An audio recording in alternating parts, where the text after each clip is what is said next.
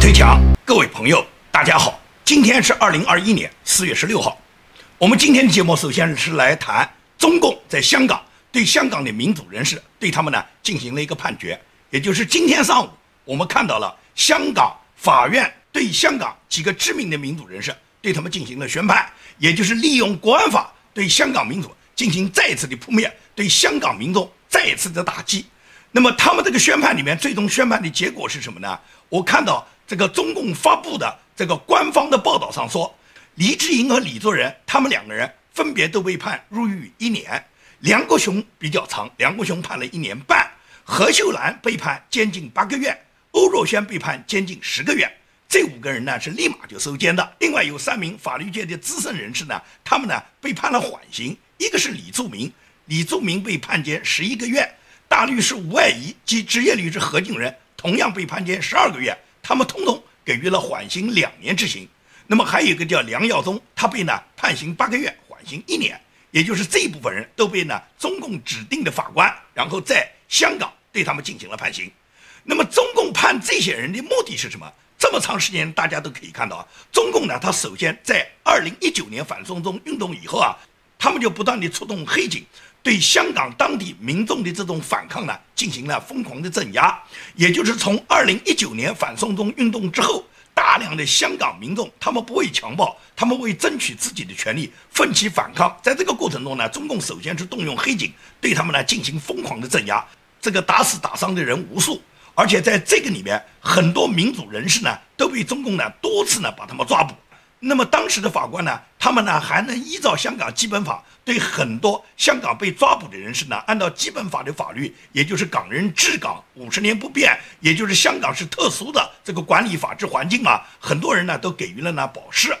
那么保释呢，仅仅是指你人呢不到监狱里面去，但是你个人的行动自由，尤其是你个人抗争中共的这个所有的民主权利，中共都把你剥夺了。所以在这种情况下，香港民众，尤其是香港那些顶端的这些大知识分子，我们今天看到被判刑的这些有议员、有律师、有香港的代表的知名人物，他们呢都从来没有向中共退缩过，他们始终和香港民众站在一起，反抗中共的强权。那么中共呢，他感觉到根本就镇压不下去，也就是靠黑警把香港这个浪潮打不下去。因为香港民众根本就不被你共产党你打击了以后，人家就退缩了，每个礼拜都来啊。后来中共是因为在二零二零年搞了武汉肺炎哇，因为有武汉疫情的影响，导致了大规模民众上街的这个浪潮呢，就暂时退缩了。因为大家不愿意这个武汉肺炎呢，最终造成了感染，造成了感染以后，然后反而不利于继续抗争。因为抗争是长期的嘛，所以说呢，中共呢这个武汉病毒呢是救了他们的命，他们呢在香港呢就可以利用武汉病毒呢，最终呢就让很多香港人呢，他们当时就不能够在每周都继续举行这个奋力的抗争了。那么在这以后，中共就知道这个病毒总要过去的，香港民众这个抗击的浪潮没有压下去啊，那么趁着他们暂时不能上街，那么中共会怎么办呢？所以中共就出台了他的国安法，在去年七月一号，中共呢就公布了他们。臭名昭著的香港国安法，他这个香港国安法完全就是违背了香港当时回归中国时候跟英国签订的中英香港联合声明，完全违背了基本法的规定，完全破坏了香港的一国两制，完全取消了香港民众他们过去拥有的各种民主自由权利。所以说，通过他们的国安法，实际上他们就是强加在香港人民头上的一个紧箍咒。有了这个国安法以后，中共就开始呢对香港的这些民主人士呢大肆抓捕。他们先推行国安法嘛，有了国安法以后，他们就开始取消香港的所有民主和自由啊。在这种情况下，他们抓捕了香港大量的这些民主人士以后，他们就要杀鸡儆猴，就要把一部分人判刑。那么对黎智英和李作仁他们这些人把他们判刑以后，尤其是对李柱铭大律师对他本人进行宣判以后，他就可以吓住香港很多民主人士吧。这李柱铭大律师都已经八十多岁了啊，他的一生经历了香港的变迁，也经历了香港当时在中共打算收回来之后，他是参与基本法起草的香港知名的大律师之一啊。也就是那时候，他们对中共还抱有一定的幻想啊，认为你中共再怎么样，你自己承诺的一国两制你总要执行的。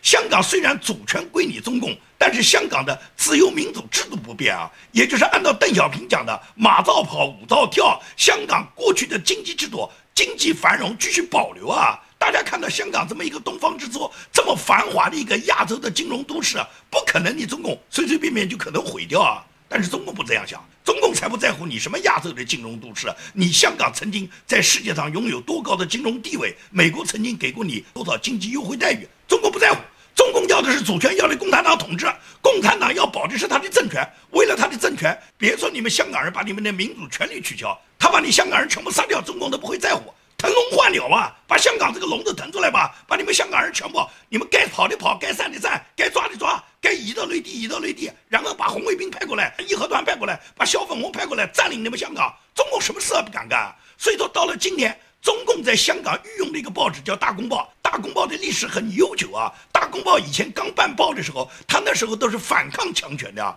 但是现在大公报早就沦为了中共的一个喉舌。大公报他就直接发表社论，要求中共依据国安法去取缔苹果日报。一个报纸可以发表文章去取缔另外一个报纸。这个报纸是个什么报纸啊？另外一个报纸对你构成了什么样的威胁？你要取缔它呢？其实大家都知道，《苹果日报》是黎智英主办的。《苹果日报》之所以在香港那么受到欢迎，那就是因为《苹果日报》坚持了自己的民主立场，坚持敢于讲真话，坚持抗击中共的暴力统治。所以说，在这种情况下，《苹果日报》就成了中共的眼中钉了哇！除了抓了《苹果日报》的这个创始人黎智英之外，现在又通过其他报纸开始进行宣传洗脑。要求把《苹果日报》停办、停刊，因为什么？按照国安法来讲，《苹果日报》就是反动报纸，可以这样讲。现在香港经过中共，尤其是中共从二零一九年在反中东运动以后，对香港民众动用他们的警察，对香港的疯狂镇压以后，让我们已经找不到原来香港他那个民主法治的态度了，再也看不到香港那个和蔼可亲的阿 Sir 了。尤其是从国安法执行以后。也就是中共在香港已经把香港完全沦为内地，所有在香港那些为民请命的那些英雄人物，中共都要把他们判刑，而大量的政治人物开始投靠中共，为中共吹喇叭抬轿子，他们不惜出卖自己灵魂，然后呢对香港人民帮助中共为虎作伥。很典型的是叶刘淑仪嘛，叶刘淑仪在所有的讲话中都是歌颂共产党，都是帮助中共在压制港人，出卖港人的利益。所以说，叶刘淑仪这种人，当他走在大马路上，所有的香港人对他都是喝倒彩，都是对他嘘声，都是把大拇指向下，然后去嘲笑、怒骂叶刘淑仪。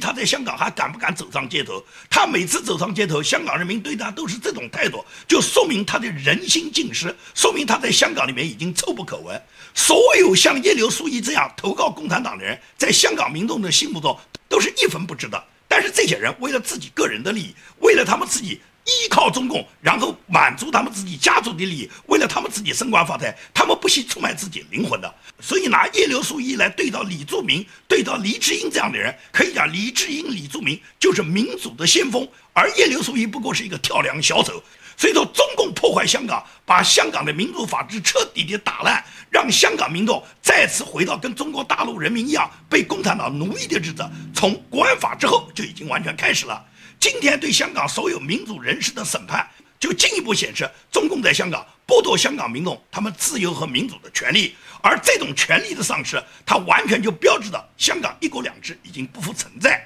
所以说，国际社会尽管有很多声援香港、支持香港，但是对香港的支持和声援，包括你英国给出香港的 BNO 护照，可以把大量的港人转移到英国，这些都是治标不治本的方式。重点是要打击共产党，只有铲除了共产党，香港人为什么要离开他们的故土啊？香港人为什么要到英国、到加拿大、到美国去啊？他们不要离开，他们就要坚守在他们自己的土地上。香港是香港人的香港，凭什么把香港人赶出香港啊？所以说，只有铲除共产党，把共产党铲除了以后，所有的人才可以安居乐业。因此，国际社会最重要的不是去给香港人准备一条逃生通道。而是要斩断中共对香港的这个控制的黑恶之手，只有把共产党推翻了，香港人民才可以得到平安。所以说，万本之源是共产党。共产党对香港的渗透破坏，这已经不是一天两天，是他一个长期的战略计划。中共可以这样讲，自从他建政以后，他长期就把香港作为他们一个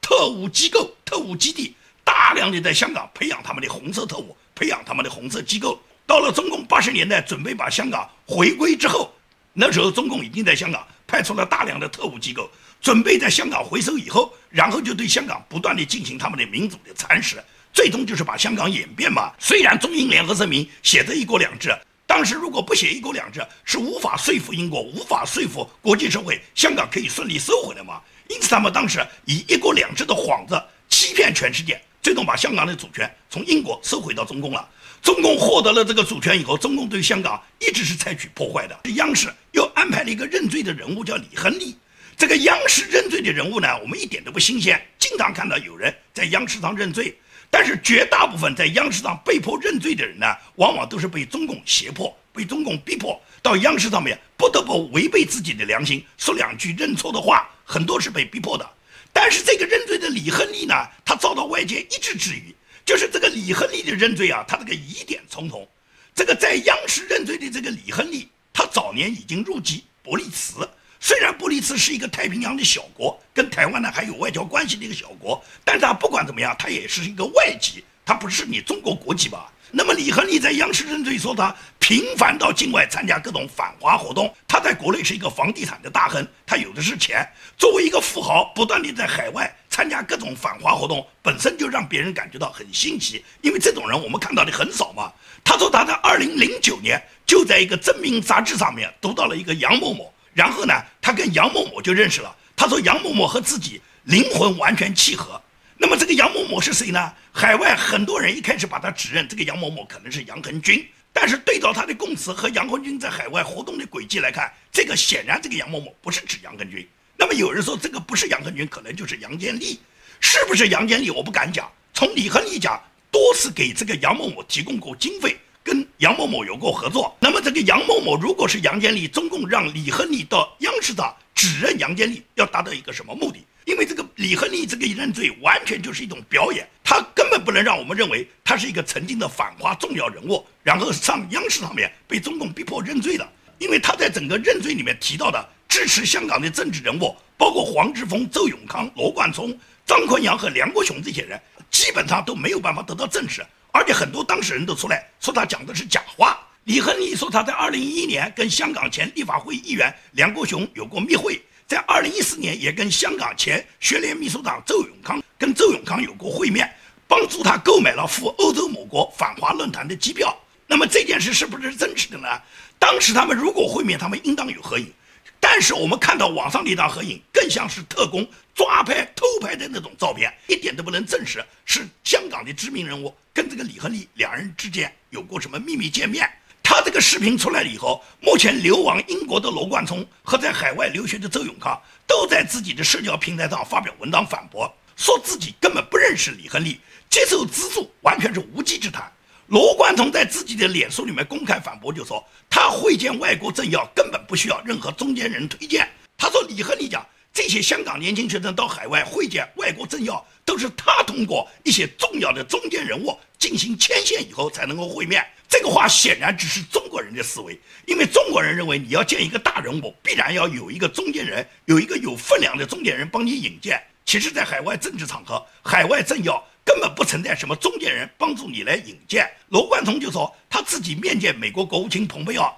英国内政大臣彭黛林、驻英国大使这些人都不需要有什么所谓的中间人，他自己本人就直接通过对方的社交媒体跟对方就能联系上，他可以很轻松的跟海外政要就可以直接会面。他反问：怎么可能会找一个在中国国企任职的一个所谓中间人，让你来联系外国的政要？这个从逻辑上解释得通吗？这是罗贯聪对李亨利他在央视认罪里面讲话的驳斥。周永康在脸书上也反驳，就说他根本就不认识什么李亨利，参加所谓欧洲反华论坛。这个欧洲反华论坛实际上是捷克前总统哈维尔在一九九六年创立的。周永康是参加过这个论坛的活动，但是他参加论坛里面所有的这个机票啊、住宿的费用啊，都是主办方提供的。跟李亨利没有任何关系，所以周永康就讥讽央视撰写剧本的能力呢还要提高。李亨利你呢表演呢演得太过，别人一看呢就是假的。所以说，这个李亨利被央视推出来，然后直指香港的一些重要人物，那么中共他究竟要达到个什么目的呢？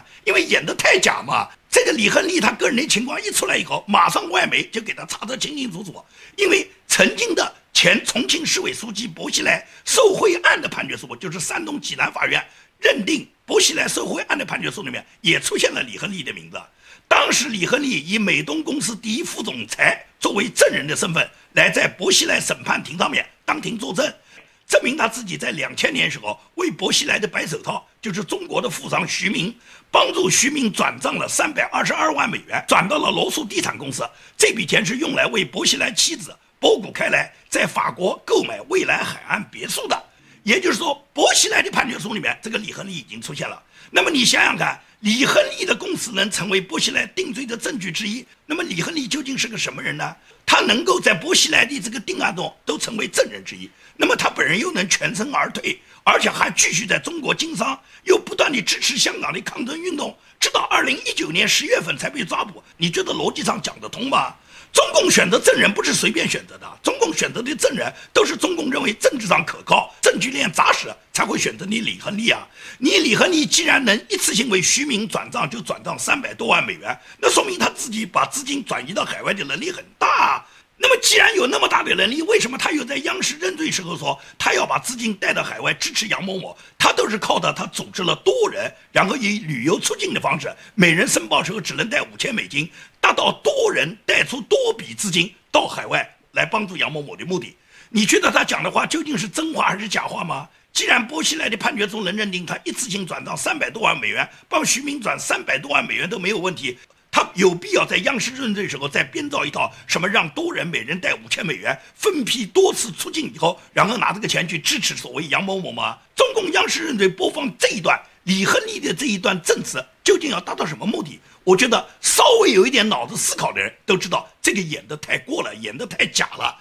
共产党不在乎演的假不假，央视他哪天不在演？他们不在乎他们演的假不假，他们知道他们在撒谎，他们也知道你们知道他们在撒谎。但是他们明知道你们知道他们在撒谎，他们就是要撒谎。共产党就这样，他就是演给你看，一演给全世界看，第二个演给草民看，目的什么？目的达到就是巩固政权嘛。习近平现在动不动强调要政治政权，要保证政治的可靠性，实际上就是加强权力的可靠性嘛。因为中共知道。他这个权力是建立在血腥屠杀的基础上嘛？老百姓一旦知道他们的真相，老百姓就要起来造他们的反嘛。所以说，他们为了巩固政权，他们不择手段嘛。香港一直是他们的眼中钉、肉中刺啊。过去那么多年，他们都认为和平演变的桥头堡就在香港，所以说中共一直要把香港打掉。一国两制收回是打着一国两制的旗号欺骗全世界，先用一国两制这个幌子把香港收回来再说，收回来以后，然后就逐步的蚕食，然后渗透，达到一定程度以后，最终就是把香港通过国安法就全力的把它改变，然后香港的反对人物就我们就抓起来判刑，判刑了以后谁再跳谁再跳就再抓。那最终就什么？最终变成了很多人就不敢吱声了，或者有的人只能是移居海外了。最终就是放弃抗争了，因为扛不过他。但是呢，香港民众心里面是不服气的，不服气，那香港怎么办？如果香港继续走这种合理非的道路，我觉得合理非的道路啊，在全世界啊，在很多国家走得通，在中国是走不通的，因为共产党不跟你讲理啊。你跟他合理非，首先他要良心触动啊，他要能感受到你的和平理性，最终能够撼动他的底线，撼动他的原则啊。而中共什么？中共是流氓啊！流氓，你跟他什么和平，什么理性啊？中共首先就是要杀了你。中共的一副强权的面孔，他从来没跟你去讲什么理，因为中共他从来没认为他用枪和用钱有什么搞不定的。一手用金钱开道，把全世界所有政要都俘虏了；第二手就是枪杆子，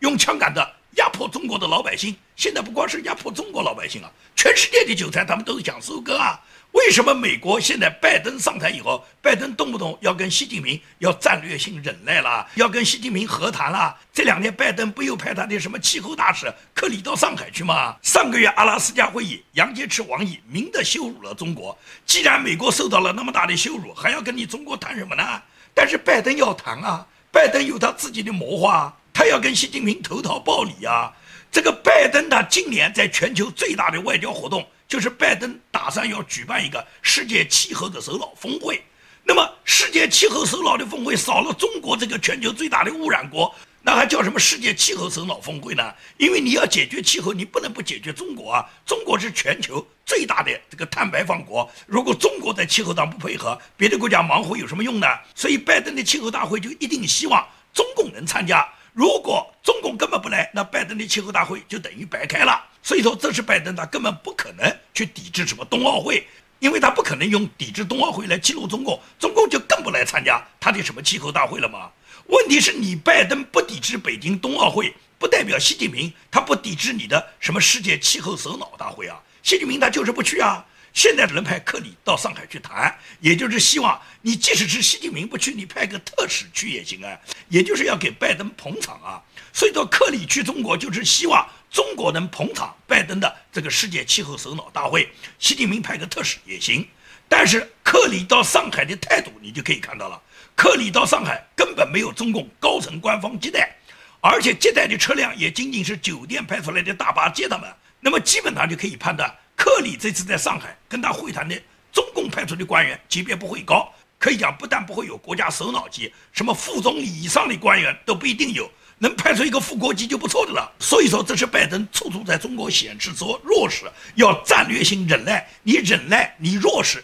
就是这个结果，中共就是欺软怕硬。你拜登一旦显弱，中共就恃强凌弱了。所以中共根本就不把克里当回事。那么拜登呢？拜登搞不定中共，拜登就去搞定俄罗斯哇。所以说这两天就制裁俄罗斯了哇，对俄罗斯驱逐十个外交官，然后制裁俄罗斯一部分公司，说是俄罗斯干涉了美国二零二零年大选，这简直是可笑。干涉美国二零二零年大选是哪一个？是俄罗斯吗？中共干涉的痕迹太多了，情报资料显示中共干涉美国2020年大选的这个证据太多了。但是拜登不敢去得罪中共，不敢指称中共破坏了美国2020年大选，他就说俄罗斯就敢，他去撩人家老毛子。你有没有发现啊？在美国，在国际政要，尤其是美国政要上，骂俄罗斯是一种政治正确，因为美国的这些高官，美国的政商两圈里面的领导人。他们很少人在俄罗斯有什么经济利益，所以绝大部分的美国政客都可以呢开骂俄罗斯，因为没有风险哇。但是他们都要吃中国饭，他们都要打中国牌，他们在中国有经济利益，所以说这些美国政要很少呢，很少去骂中国。这种现象我把它总结，就跟我们互联网上在中文推特网上面骂民运呢是一种政治正确，没有风险的，因为呢很多人到了中文推特前开口大骂民运，开口大骂民运，共产党也不会打击你。民运圈也没有任何人奈何得了你，因为你骂民运，最终你自己也没有什么损失，而且还能表现一点你自己自以为是的正确。所以说呢，在海外中文圈里面骂民运是一种政治正确，在美国的政治圈里面骂俄罗斯也是一种政治正确。因此你可以看美国的那些政要们，他们骂起俄罗斯来义愤填膺啊，因为他们在俄罗斯没有利益。但是他们为什么就不骂中国呢？干涉美国大选，干涉美国大选，中国所做的事情太多了。那么多事实摆在这，为什么不去制裁中共啊？所以说，这就是拜登因为被中共拿住了短处，他不敢跟中共狠。他现在派克里去，最终克里中共给他的这个待遇就可以预示出，中共是不会去给拜登捧场的。即使是捧场，也会派一个很低级别的人，然后最终装模作样说他们要搞碳排放，中共要来配合你们世界气候大会，那么你们首先要跟中共达成协议，要按照中共的要求满足中共的政治利益。中共任何事情都是讲政治，没有政治利益的事，中共是绝对不干的。所以说，你跟中共谈，随你谈什么，谈经济、谈贸易、谈气候、谈军事、谈国防、谈文化，随你谈什么，最终落实的都是共产党的政权，共产党保他的政权，保他的政治利益。这就是国际政治，所有国家必须认识到，中共就是这样的一个野心狼。除了消灭他，你用谈，你谈到下辈子，最终中共还是这副态度。好，今天的节目就跟大家做到这里，谢谢大家。